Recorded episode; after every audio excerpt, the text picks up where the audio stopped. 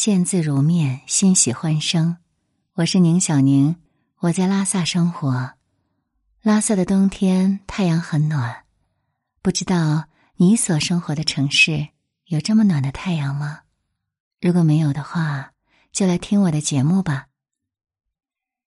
上一期节目我们在说，你有多久没有写信了？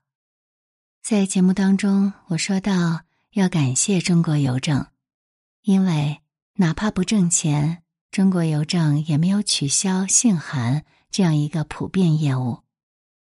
不过今天有个小耳朵叫白杨，他告诉我，公益邮递业务呢是用财政拨款做的，邮局本身并没有付出比收入多。要感谢的话，就要感谢纳税人了。嗯，我要非常感谢白杨提醒了这一点。只是在我心里面呢，有个这样的固有认识，毕竟要有这样一个机构存在才可以，是不是？我们总不能够找每一个纳税人说，请你帮我邮寄这一封信出去吧？我知道，可能这样一讲，我就显得有点点无赖了，要请你原谅哦。我觉得我自己还算的是一个说到做到的。说话算数的人，我说了一定要通过中国邮政寄出我的手写信件，果真我就写了两封信，去了趟邮局。进了邮局的门，我还是怯怯的问了一句：“现在还能够寄平信吗？”得到肯定的答复之后，我就感觉对于寄信这件事，我完全成了个新手，因为现在啊。寄出一封平信流程有点点复杂，我还是觉得我草率了。首先要选信封，有信封上印有邮票的，也有需要买邮票贴上去的。信呢，首先要一起称重，超重和不超重邮资是不一样的。然后去填信封上的填空题了。工作人员还担心我不会，专门叮嘱我一回：寄信人的地址是在下面的，收信人的地址呢是写在上面的，收信人的姓名要写在中间。我以为完成了这些，就可以交给工作人员，然后自己就没事了呢。不过我看到旁边有两位姑娘正忙着往他们的明信片上盖章呢，我很好奇。就凑过去一看，发现他们盖的章可多了，有布达拉宫、吉祥八宝、各种藏式元素的章，那小小的明信片都已经排满了，都快挤不下了。我不由得想起了那个盖章狂魔乾隆皇帝了。不过我觉得这是一件蛮有趣的事情，于是我就问他们：这些章可以盖在我的信封上吗？姑娘就笑着回答我：“随便盖。”我听了一时激动之下，拿起那些印章一顿乱盖，真有一种占了很大便宜的感觉呢。等我盖完了各式各样的章，我以为这时候总该可以交给工作人员了吧？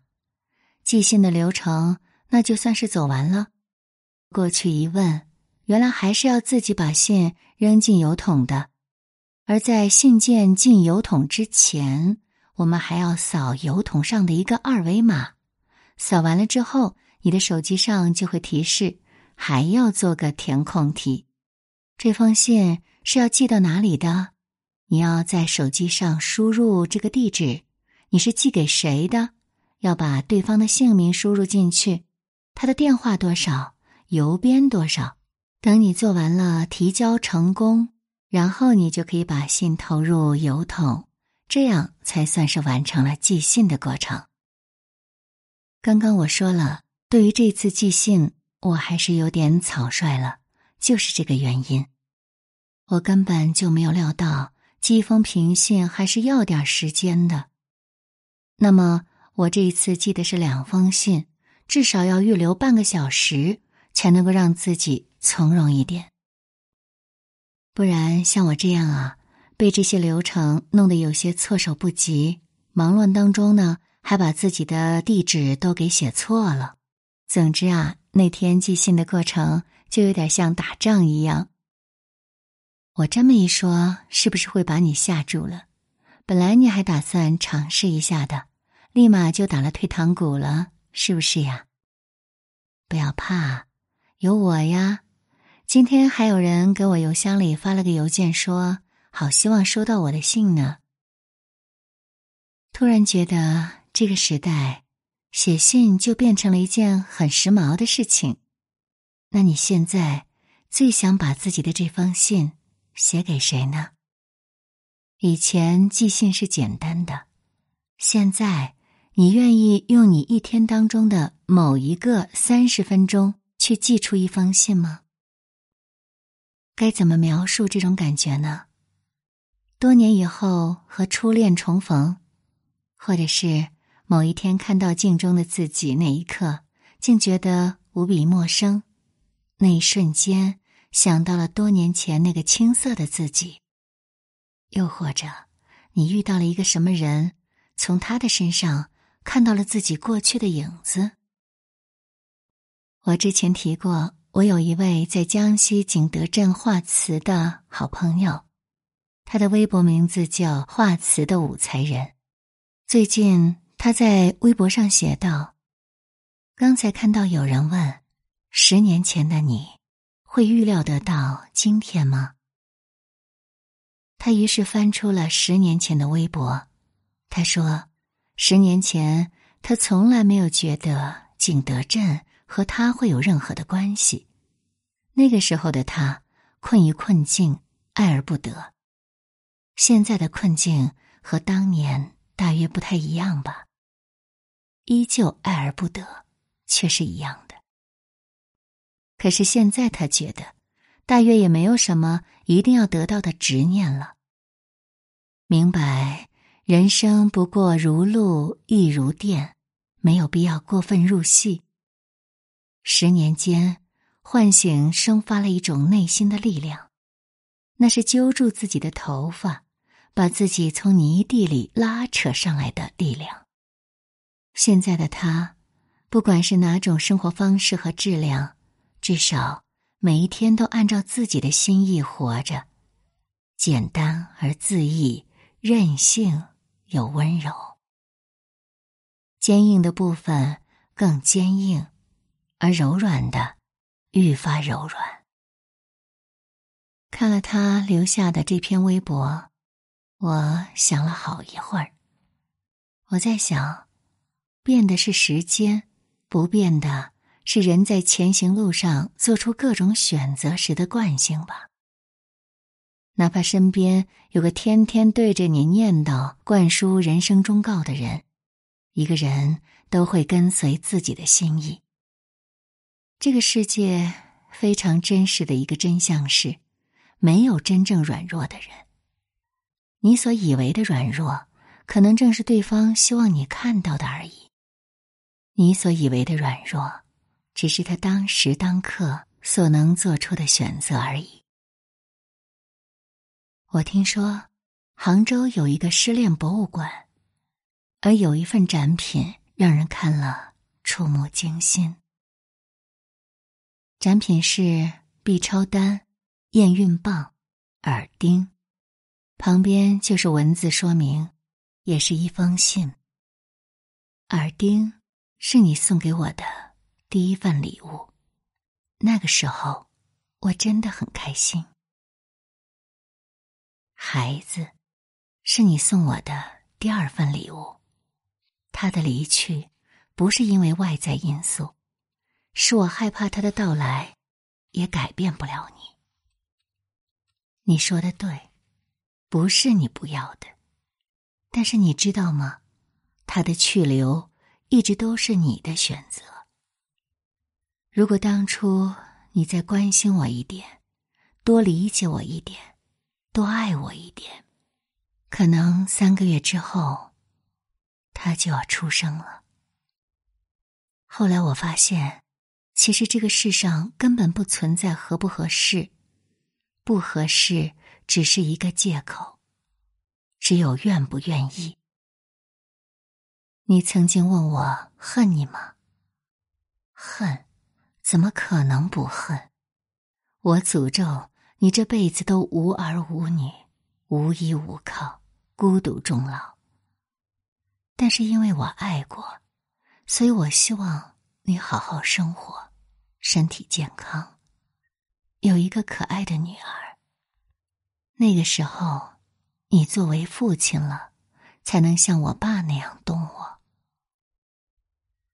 这是我这辈子都过不去的坎，也是你欠我的。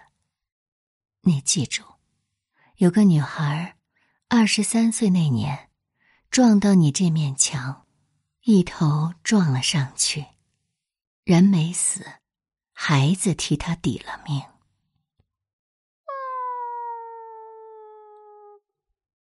唉，白小胖，你也听懂了吗？我不知道听到这里，你会想些什么。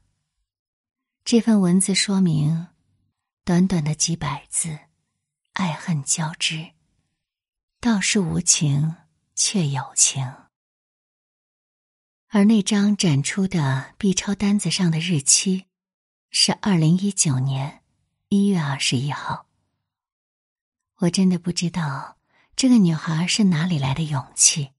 用这样决绝的方式和过去受到的伤害告别，这样义无反顾，正如她当年奋不顾身的爱一样。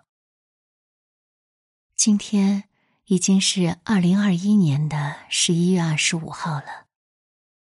都说时间可以治愈一切，我不知道在这中间近三年的时光里，这个女孩过得怎样呢？他也许有过追悔，也许已经放下，但是身体的伤害终究比不上心灵的伤害吧。愿他已经坦然接受生活给他的险恶试探，遇到对的那个人。而我也想对所有的年少的女孩说一句：保护自己身心健康这件事儿呢，请你交给自己。不要交给旁的什么人，不论你觉得你有多爱他，都不要放弃保护自己的权利呀。如果你不知道对方对你是否真心，那就用写信的方式来测试一下吧。因为有朋友告诉我说，书信的感情传递要比当下的网络传递感情来得更真切。更温馨，也是用时间见证感情最好的方式。还有一个朋友，在我的动态下面留言道：“平信相对于挂号信，无非价格便宜点，速度慢点，查不到信息，地址对的话，还是一样能收到的。书信的往来，不同于现在的微信、QQ、电话。”在那个信息网络不发达的年代，书信是传递感情和友谊的最好方式。现如今的社会环境，还有几人写过书信呢？不过还好，我庆幸我还在坚持书信的方式传递友情。我喜欢这种感觉，你也喜欢吗？喜欢的话，开始写信吧。此时此刻。该用一首什么样的歌跟你道声晚安呢？